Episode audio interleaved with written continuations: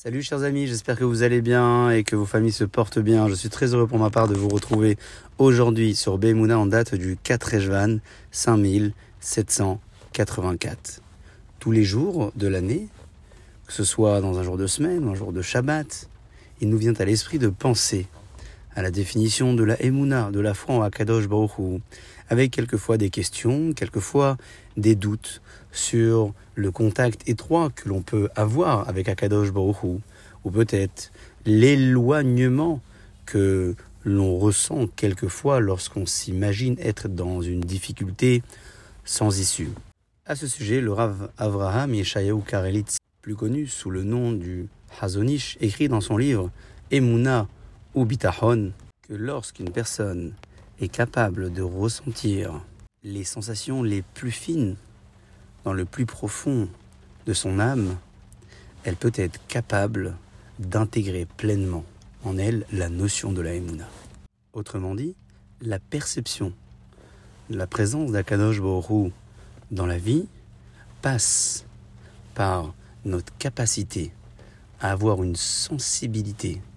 sur les événements que l'on vit, nous permettant ainsi de révéler et de dévoiler la présence d'Akadosh Baruch dans les moindres détails de ce qui nous arrive. Si l'on ressent quelquefois un éloignement entre nous et Akadosh Baruch c'est que l'on vit une période que les maîtres de la Hasidut appellent la période de Katnut Hamohin, qui pourrait euh, se traduire peut-être par la petitesse d'esprit, mais surtout par une épreuve spirituelle qu'Akadosh Borou nous fait traverser. C'est justement dans ces moments-là qu'il est de notre devoir de nous rapprocher de lui. Nos maîtres racontent que Aher, qui s'appelait Elisha Benavouya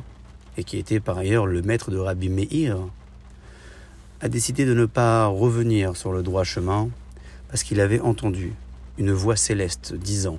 Shuvubanim, Shovavim, Acher, revenez vers moi, mes enfants égarés, à l'exception de Acher, qui s'appelait l'autre, puisqu'on ne l'appelait plus par son vrai prénom. En réalité, malgré la perception de cette voix céleste et ce qu'il avait entendu, il aurait dû profiter de cet éloignement qu'il avait traversé pour pouvoir se rapprocher de Hakadosh Baruch Voilà pourquoi le nom de Aher